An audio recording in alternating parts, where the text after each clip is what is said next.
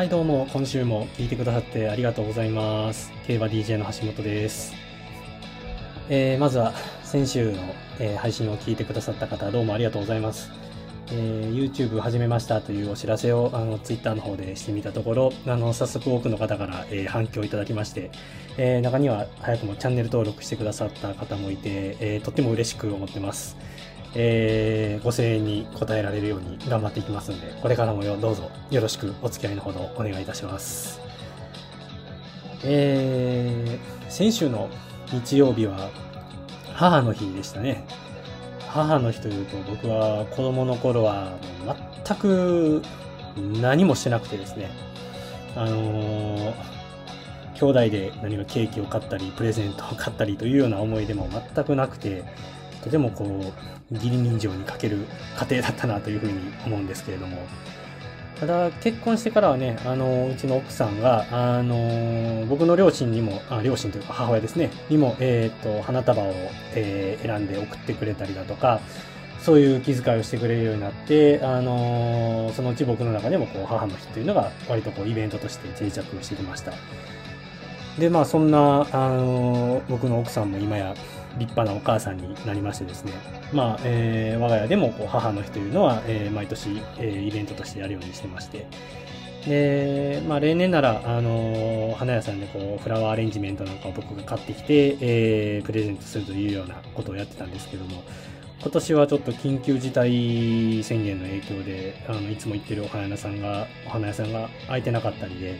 えー本当ならね、ちょっとお花業界を、あの応援したい気持ちもあるんですけれども、ちょっと今年はごめんなさいということで、えー代わりに家で、えーお寿司をテイクアウトして、みんなで、えーパーティーみたいな感じでちょっと楽しみなんですけども。まあ当然そこには、えーと、うちの3歳の娘も参戦するんですけども、えー彼女がちょっと、好きな、大好きなネタがありましてね、えー何かわかりますか？イクラ。イクラが大好きな3歳児に。軍艦巻きを3つかな食べました。あんまり食べ過ぎは良くないかなと思うんですけどもね。今年のお正月に、まあ、あの、うちの家族と、えー実家で食事した時を境に、イクラの美味しさに目覚めてしまったらしくてですね。まあ、あのー何かチャンスがあったらイクラを食べるというようなことをやっております。もともと枝豆とか、長芋短冊とか、レンコンのきんぴらとか、誰に似たのかすごくお酒に合うものが好きな子でして、まあ、将来一緒に飲みに行くのが早くも楽しみだなというふうに思っているところです。あと16年ちょいかな。あっちゅう間ですね、16年がね。というわけで、はい、えー今週のメニューです。えー前半は、えー先週の競馬の振り返りということで、えー G1NHK マイルカップと、あとは、えー月末に迫った日本ダービーへの、えー出走権かかった、えー京都新聞杯とプリンシパルステークスの話をしていきたいと思います。まあ、他にもちょっとだけあの触れておきたいトピックもあるので、まあ、その辺もちょっと話をしようかなと思ってます。で、えー後半は、えー今週の G1、えービクトリアマイルについて簡単に、えー予習をしてみましょう、みんなで。えーなんといっても、アーモンドアイが出てくることになったんで、えーすごく注目度が上がるレースになったんですけども、えー果たして全幅の信頼を置いていいのか、えー他に狙える馬はいるのか、えーその辺をちょっとざっくり展望していきたいなというふうに思ってます。はい、えー、それじゃあ今週も張り切って、えー競馬 DJ の雑談ラジオにお付き合いください。よろしくお願いします。はい、というわけで、えー本当のラジオなら今のところでこう、かっこいいジングルなんかが流れればいいんですけども、残念ながら今そんなものはまだないので、えー早速本題に入っていきます。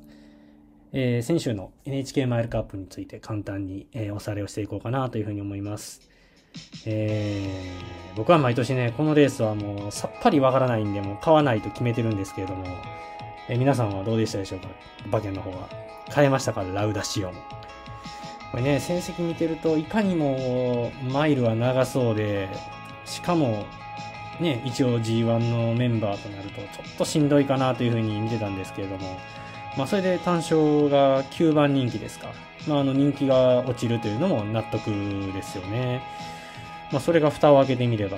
あの、一番人気のレシステンシアをがっちりマークする形で、最後は競り落として、えー、後続も封じ込めるという干渉。まあね、ちょっとこう前が残る馬場で展開的にも恵まれた部分はあったのかなというふうには思うんですけれども、まあそれでも干渉でした。まあ、今後はね、あのー、マイラ路線ということで、秋以降はコバに混じって戦っていくということになるんでしょうけども、まあ、お父さんのリアルインパクトもそうであったように、こうコンスタントに走り続けるというよりは、あのー、条件がツボにはまった時に、こう、人気を落とした時にまた大受けするタイプになるんじゃないかなというふうに、ちょっと勝手に想像してます。まあ、あとはあれですね、えー、ミルコ・デムーロ。えー、今年は大阪杯ラッキーライラックに続いて、えー、春の G12 つ目ですか。あのー、大舞台に強いところが戻ってきたなという感じですよね。去年の秋なんかはね、あのー、もう京都で G1 をやってる日なのに、なぜかもう東京の条件戦乗りに行ったりとか、もう明らかにこう闇落ち状態が続いてるんですけども、あの、持ってる男はやっぱり戻ってくるんだなという気がします。彼はね、よくこうインタビューでも自分のメンタルの浮き沈みが激しいんだみたいなことをよく言ってるんですけども、まあそれはね、こう成績を見ててもよくわかるなという気がしますけれども、まあ今はまたこう上り調子な感じがするんで、えー、この春はまだまだ G1 でも出番がありそうな感じがしますね。まあ、2着が先ほどお話しした、まあ、レシステンシアで、えー、その後も、まあ、ギルデッドミラー、大西ビジョン、ルフトシュトロームと、まあ、大体こう上位に来たのは人気どころで、まあ、大波乱というような感じじゃなかったんですけれども、まあ、それでもこう勝ち馬ラウダシオンを勝ち切るっていうのを、えー、予想するのは難しいレースだったなというふうに思ってます。で、えー、続いて、えー、月末に迫った日本ダービーの、えー、出走権をかけた、えー、京都新聞杯とプリンシパルステークスです。えー、京都新聞杯はね、あのー、注目されてたアドマイヤビルを、えー、単勝1倍台で、え圧倒的人気に抑えたんですけれども、ま、4着に敗れて、これもちょっとした波乱の決着でしたね。ま、結果的にちょっとこう期待が大きすぎたのかなというふうにも思いますけれども、まあ、上がりがね結構かかる展開だったにもかかわらずちょっとこう正攻法の競馬をしすぎたんじゃないかなというふうにもちょっと見ながら思いました。まあ、この辺はね、あのー、竹豊騎手が、えー、土曜日から東京に行かなくならないという理由で、えー、藤岡幸太騎手に乗り換わったわけですけれども、まあ、ちょっとその辺でこう影響はあったのかなというふうにも思いましたね。まあ、あのディープインパクトらしく、モサンクらしくね、もうちょっとこうじっくりいけば結果も違ったんじゃないかなというふうに思ってます。で、えー、買ったのは、えー、ディープボンドという、これは絆の参考。絆の参考また重賞たくさん買ってますね。あのこの馬は、えーと、村田牧場さんの生産で、えー、品系遡るとこうローレル・ゲレイロとか、まあ、強い馬がたくさんいるそうい、あのー、古い時代から続く品系の血筋でして、まあ、あのキズナはねノーザンファームとかのこうバリバリのエリートとの配合よりもむしろなんかこういう、えー、渋い血統のあの繁殖牝馬とあの相性がいいんじゃないかなというふうに、まあ、あの活躍馬を見てると思ったりしています。で、えーと、もう一方、東京のプリンシパルステークスは、えー、こちらもあのディープボンドと同じく、えー、皐月賞にも出ていたビターエンダーですね。さすがにこのメンバーに入ると、あの、京成杯、共同通信杯と、えー、重賞で走ってきたあの実績がものを言ったかなというふうに思ってます。えー、なんとか、えー、ポタジェとの接戦を制して、えー、ラスト1枚の切符を確保というところです。で、えー、この馬乗ってたのは、まあ、津村騎手だったんですけれども、えー、と日曜の9レースですか？に、えー、落馬があって、えー、今週、来週の競馬はちょっと休むというような情報が入ってきてまして、まあ、どうにか、あの日本ダービーの週には間に合うかというような話なんですけれども、まあまあ大事に至らなくてよかったかなというふうに思ってます。で、まあ、その落馬、津村騎手の落馬の原因を作ってしまったのが、えーと、横山武史騎手だったんですね。その日曜級レースで、まあ、進路妨害であの騎乗停止処分を取られた。まあまあ、タイミングが悪いと言っちゃなんあれですけれども、まあ、せっかくあのフローラステークスを買って、えー、オークスの出走権を掴んだ、まあ、ウィン・マリリンに乗れないという、まあ、もったいないというか、まあね、自分のミスなんで、まあ、残念というかなんですけれども、まあ、ただ G1 に乗るだけじゃなくってこうしかも自分でトライアルを勝たせた馬で出るっていうのはすごくいい経験になっただろうにというふうにあの思うだけに、まあ、そのチャンスを不意にしてしまったっていうのはすごく残念で仕方ないですね。まあ、彼自身今すごくこう飛躍の時を迎えようとしているタイミングだけに余計にこう残念だなというふうに思いました。えー、もう一つもう一つだけ触れておきたいレースがあってですね、これが、えーと、土曜日の、えー、京都10レース、錦ステークスという、えー、準オープンのレースなんですけれども、えー、ミッキー・ブリランテが、えー、インをついて差し切り勝ちを収めたレースなんですけれども、えー、僕がルあデビューの時から応援している、えー、酒井流星騎手とのコンビで久しぶりに勝ってくれたっていうのがすごく嬉しかったですね。あのまあ、ミッキー・ブリランテが未勝利を勝った時から、えー、ずっとコンビを組み続けてるんですけれども、まあ、なかなかこう準オープンに上がってからはこう勝てずに、えー、それでもずっと乗せてもらえたんですけれども、まあ、ちょっと成績も下降気味だったところで、まあ、一息入ってで、えー、叩き2戦目での勝利となったんですけれどもまあようやく勝ててほっとしたっていうところですね。まあ、こうやってあのそこそこ強い馬を、えー、任せてくれる矢作厩舎っていうのは本当に、えー、ありがたい、えー、頼もしい存在だなというふうに思ってますし、まあ、近い将来その本当のね、まあ、厩舎の一番強い馬である、まあ、コントレイルとか、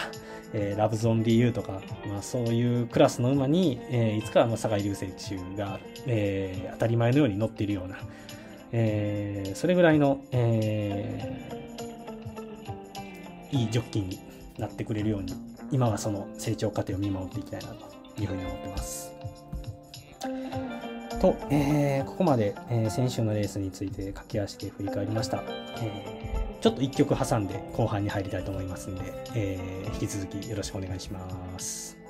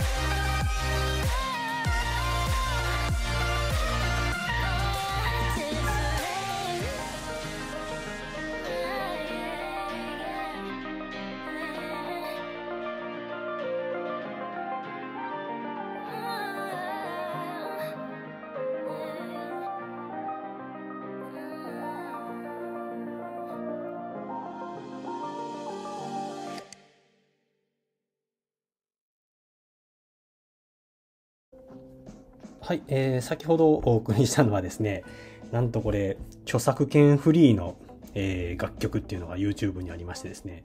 えー、そちらをちょっと拝借してきて一曲流してみたんですけれども、えー、これ作られたのはパイナップルミュージックさんという方で、曲名はディファレント。知らんがなって感じですけども。でもこれどうやって作ったんでしょうね。あのー、同じような曲をたくさんこの方か、あのー、YouTube にアップされてて、まあ、今後もちょっとお世話になろうかなというふうに思ってるんですけれども、えー、まあね、他にも本当ならね、あの、僕も今気に入ってる曲なんかかけてもいいかなと思うんですけれども、えー、なんせ、まあ、著作権の関係で、えー、NG が出たら放送ごとぶっ飛ばされてしまうんで、ちょっとしばらくはこういう、えー、無難な、えー、選曲でお送りしていこうかなというふうには思ってるんですけれども。さて、えー、っと、今週のビクトリアマイルの話しましょうか。うんね、アーモンドアイが出てきましたね。今更この牝馬限定の G1 に何の用があるのかっていう感じですけれども、まあ、そのおかげもあって、まあ、話題性にはこと書かない、えー、レースにはなったかなというふうに思ってます。どうでしょう？ビクトリアマイルって皆さん、うん、なんかこう、コツ掴んでらっしゃいますか？あのー、僕はね、そんなに残念ながら馬券には直結はしてないんですけれども、大体こういう馬が勝つかなっていうのは、なんとなくこう、見えてるレースの一つでして、まあ、一言で言うとね、あの、決してこう、一番強い馬が勝つレースではないなというふうに思ってるんですね。むしろこう、一番上手にレースをした馬が勝てるレースだと思ってます。あの、まあ、春の東京開催で馬場もいいですし、まあ、大体牝馬限定戦でそんなにペースも速くならないと。まあ、そうなると、こう、強い馬が大外を回して差し切ってっていうのは簡単じゃなくて、まあ、いかに道中ロスなく運んで、サクッと加速して抜け出すかっていうセンスが問われるレースだというふうにま。あ、大体こう過去の勝ち馬を思い返しても、まあ、ラチ沿いからこうささっと抜けてきたりとか、えー、馬群の間を割って伸びてきたりっていうような、えー、映像が頭を思い浮かべるんじゃないですかね。まあ、分かりやすく言うとこうウォッカが、えー、エイジアンウィンズに負けたりとか、えー、ブエナビスタがアパパネに負けたりとか、まあ、そういうこう取りこぼしもあるレースだと思ってます。よくね、あの、このレースを、えー、展望するにあたって、えー、ボバ相手に G1 を買ってきた実力を考えると、牝馬限定戦では負けられないですよね、みたいな、そういう、えー、定型文が、えー、新聞なんかを賑わせますけれども、これ、ことビクトリアマイルに関しては、まあ、負けフラグだと思ってます。あの、男馬に勝てるほどの能力があっても、まあ、そのエンジンがかかる前に、えー、レースが終わって取りこぼしちゃうというような、えー、傾向が強いなというふうに思ってます。まあ、その話をすると、じゃあアーモンドアイも、えー、ジャパンカップ3歳の時に買ってますし、えー、去年も天皇賞を買ってますし、えー、ボバに買ってるというキーワードで考えたら、えー、危ないんじゃないかという話になりそうですけれども。この馬に関してはね、あのー、序盤から、えー、割とこう、前進規制が強くて、あ積極的にポジション取りに行くタイプですし、まあそれに、一瞬でね、こうトップスピードに乗って突き抜けられる瞬発力があるんで、まあ今言うたような、えー、負けパターンには当てはまらないんじゃないかなというふうに思ってます。まあだからよっぽどのことがない限りはまあ勝つだろうし、えー、今こう描いているイメージとしては、ウォッカが1回目負けましたけど、2回目2009年ですかに勝った時はあれもう7馬身ぐらいぶっちぎったんですかね。あれぐらいのこう、ワンサイドゲームになってもおかしくないんじゃないかなというふうに思ってます。まあ、心配なのはね、あのー、有馬記念以来のレースになって、しかもこう、ドバイに行きながら、あのー、中止になって帰ってきてという、まあ、コンディション面だけが、まあ、気になるといえば気になるんですけども、まあ、残念ながらここをね、見極める、えー、眼力っていうのは僕にはないんで、まあ、その辺のちょっとご判断は皆さんにお任せしようかというふうに思うんですけども、ただまあ、7割か8割ぐらいの出来で出てきても 勝てるんじゃないかなというふうに思ってます。で、えー、じゃあ馬券を買うとした場合、どうするかっていうとこなんですけども、アーモンドアイから素直に行くならば、まあ、そんなにこうバラバラと手広くは買うわけにはいかないですよね。で、まあ、現時点では枠順もまだ出てない状態ですし、えー、出走馬も確定はしてないところですけれども、まあまあ、特別登録馬を、えー、見ながら、まあ、注目している馬を少しだけ上げていこうかなというふうに思うんですけれども、えー、まず1頭目はね、ダノンファンタジー。あのさっきも言いましたけれども、まあ、そういう馬力よりも、まあ、器用さが問われるレースがビクトリアマイルなんで、えー、まあ、ダノンファンタジーはこう3歳児にトライアルは、えー、チューリップ賞もローズステークスも勝ちながら、えー、肝心の G1 レースでは、えー、人気を裏切るというレースが続いてきたんですけども、まあ、そういうこう一押しが足りないタイプかつ、えー、トライアルはしっかり勝ちきれる、まあ、そのすがるさというか清さっていうのを持ち合わせていて、まあ、その辺のその持ってるスキルというか特徴というのがこのビクトリアマイルに合致するなというふうに感じています。で、まあ、今回はね、あの阪神牝馬ステークス、まあ、かなり馬体を増やしてひと叩きっていう形で使ってきたんで、まあ、変にこう、そこで消耗せずにここを狙ってきてるっていうのも、あのー、考えられたローテーションかなというふうに思ってます。あとはね、なんといっても、アーモンドアイの2着といえば、えー、川田騎手。これまで、えー、っと、リリー・ノーブルのオークスが最初でしたかね。えー、そこから、まあ、ミッキー・チャームの秋華賞、キセキのジャパンカップ、えー、それから去年の天皇賞のダノンプレミアムと、えー、常にこう川田騎士の前にアーモンドアイが立ちはだかるというのが、えー、様式美になりつつあるんで、まあ、今回もその、えー、ワンツーで決まってくれたら僕としては、えー、狙い通りかなというふうに思ってます。もう一頭は、まあこれはね、そんなにひねりもないですけれども、去年2着だったプリモシーンですね。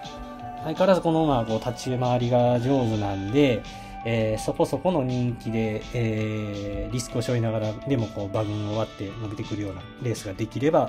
えー、まあ去年と同じぐらいの着順、まあ去年2着ですよね、ぐらいまでは全然これでもおかしくないかないかなと思ってますし、